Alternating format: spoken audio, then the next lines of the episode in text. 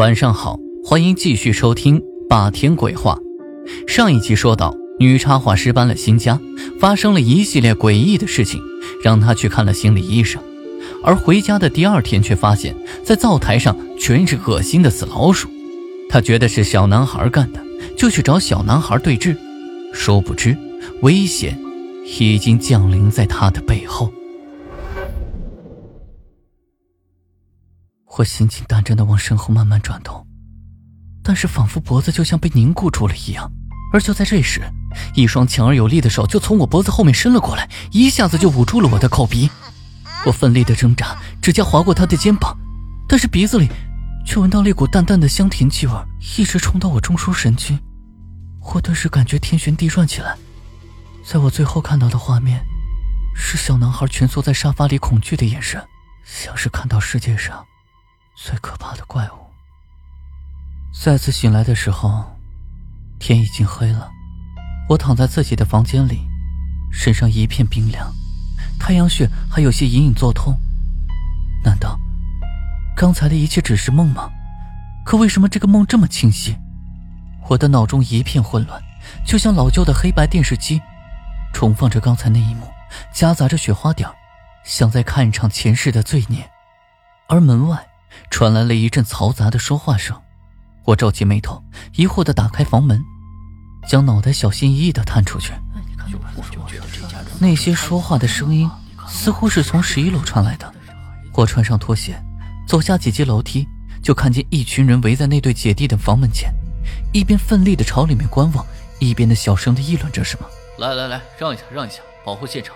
没有事的，大家。这时候就看到两个警察抬着一个担架从屋里走了出来，在担架上躺着一个孩子，身上盖着白色的床单，而那个穿着极其性感的姐姐正趴在孩子的身上，哭得昏天黑地，让人不由得心生悲戚。而一旁的女警正在安慰着她，将她拉离担架。也许是太激动的缘故，床单竟然被她给扯了下来。我终于看到那孩子的脸。此时的小呆睁着一双充血的眼睛，直直的看向我，面色青紫，而嘴角已经渗出来一条已经干涸的血丝，在他的脖子上缠绕着一条极粗的麻绳，已经深深的陷入到他的肉里。而我的眼前现在也是一阵天旋地转，原来那个不是梦，真的有人袭击过我。不仅如此，他竟然还残忍的杀害了小呆。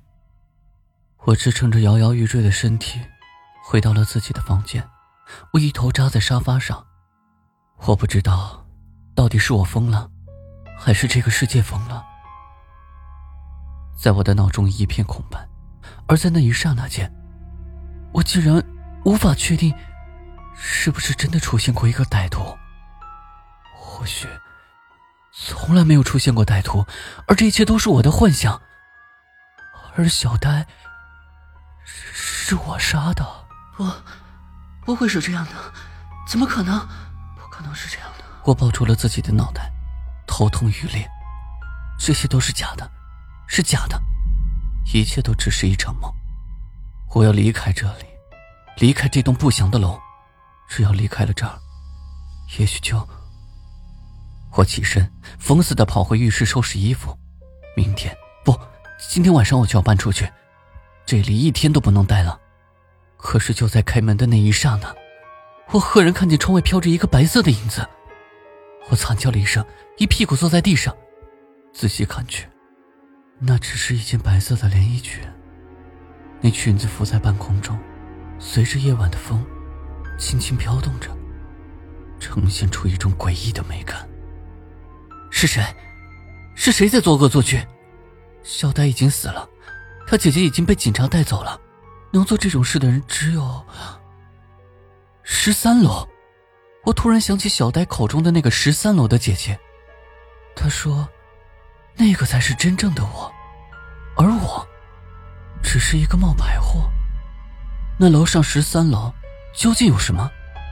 我想我一定是疯了，只有疯子才会这个时候做出这种疯狂的举动。也许。在冥冥之中，真的有一股神秘的力量在操纵着我的命运。可当我回过神来的时候，已经站在了十三楼的楼梯口。在我的前面是一扇没有锁的木门，门虚掩着，里面一片漆黑。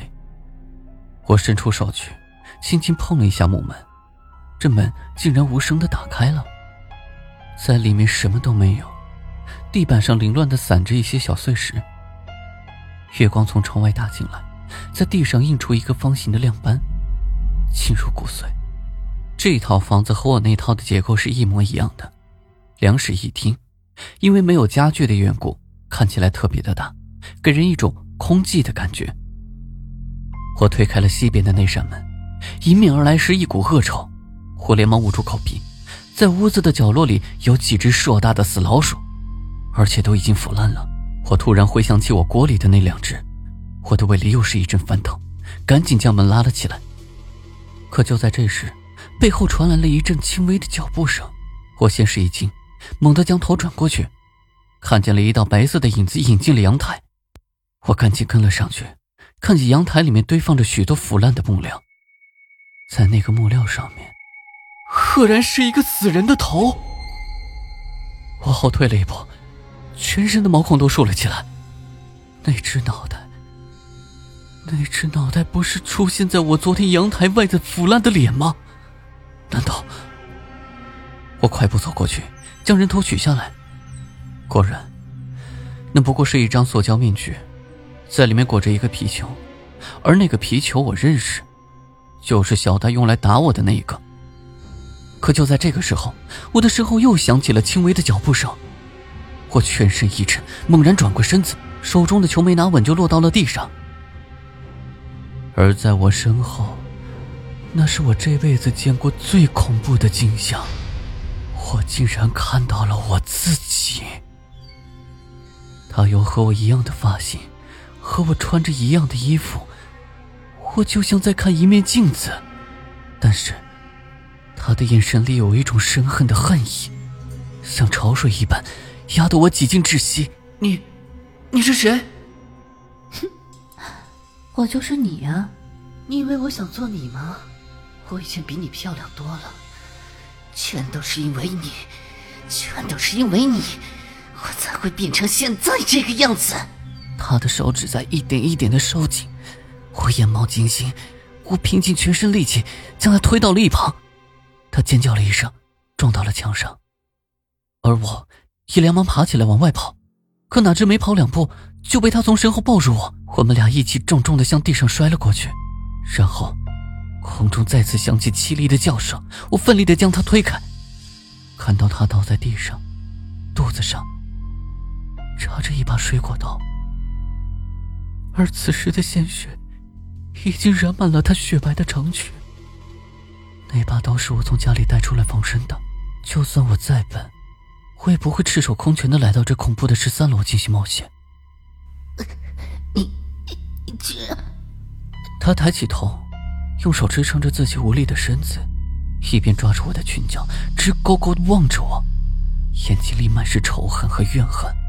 我做鬼也不会放过你。他软软的倒在了地上。我望着他满是鲜血的尸体，竟然觉得从来没有过的平静。一切都结束了。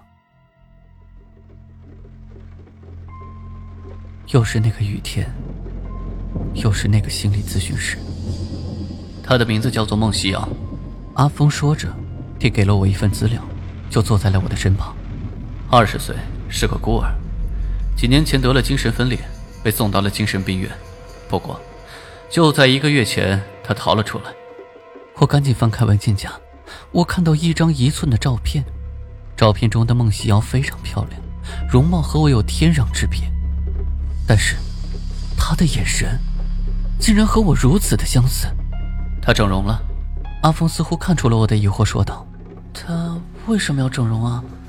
她比我好看多了。”这个我可能就不知道了，可能是她羡慕你的工作。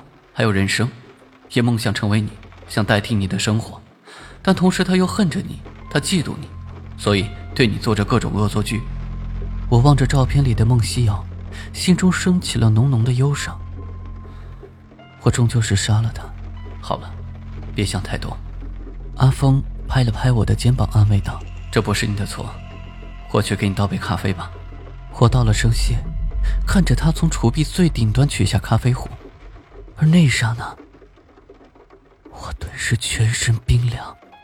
在他取咖啡的时候，西装袖子往下滑了下来，露出手腕上几处鲜红的手指印。小呆是你杀的，对吧？他微身一震，放下了手中的咖啡，转过头，冷冷的看着我：“你说什么呢？小呆是孟西瑶杀的？不，小呆是孟西瑶唯一的朋友，他不会杀他的。”我严厉的说着。当时袭击我的是一双男人的手，而且我在歹徒的手上留下了指甲印。阿峰冷冷的看着我，突然勾起一抹淡淡的笑容，缓缓的朝我走了过来。妍妍，你为什么就不明白我的心呢？我一直都这么喜欢你，从中学开始，这么多年我都没有变过，你知道吗？我连做梦都想待在你的身边。所以我到精神病院去把孟西瑶带了出来，把她整容成你的样子。可是我为你做了这么多，为什么你就不明白呢？你疯了！原来都是你做的，我十分害怕，一步一步的往后退。可是你，你为什么要杀小呆？那个小白痴，他竟然要袭击你，还敢骂你！我是绝对不允许他玷污我的女神。哼，那我还是真是荣幸啊！我想，你还是跟他们说吧。不许动，把手放在头上，趴在地上。阿峰一惊，转过身的时候，已经被警察狠狠地压在了地上。而此时，小呆的姐姐就站在警察之中。此时的她穿上了一身警察的制服。谢谢你，小呆的姐姐看着几名警察将阿峰死死地压在地上。舒了一口气。之前我在酒吧做卧底，才穿成那样的。其实我们早就开始怀疑他了，只是没有证据。谢谢你，我终于替弟弟伸张了正义。我笑了笑，说道：“哪里，我和小呆是好朋友，这是应该的。”他很感激的笑了笑，压着阿峰就走了出去。我转过头，在东边的墙壁上镶嵌着一面镜子。我望着镜子里面的自己。觉得一阵悲哀，报了仇的又何止你一个呢？我也报了仇呀，只是付出的代价实在是太大了。我的名字叫做孟西瑶，那个叫张岩的女孩已经死了，而在那个晚上，我们穿着一样的衣服，梳着一样的头发。我用他家拿出的水果刀杀了他，取代了他的人生，而这一切，才刚刚开始。今天的故事就讲到这里，记得在右下角给霸天点一个赞，也欢迎订阅转发。当然，霸天也期待能够看到你的评论。午夜论奇案，民间言怪谈，这里是霸天鬼话，我们下期见。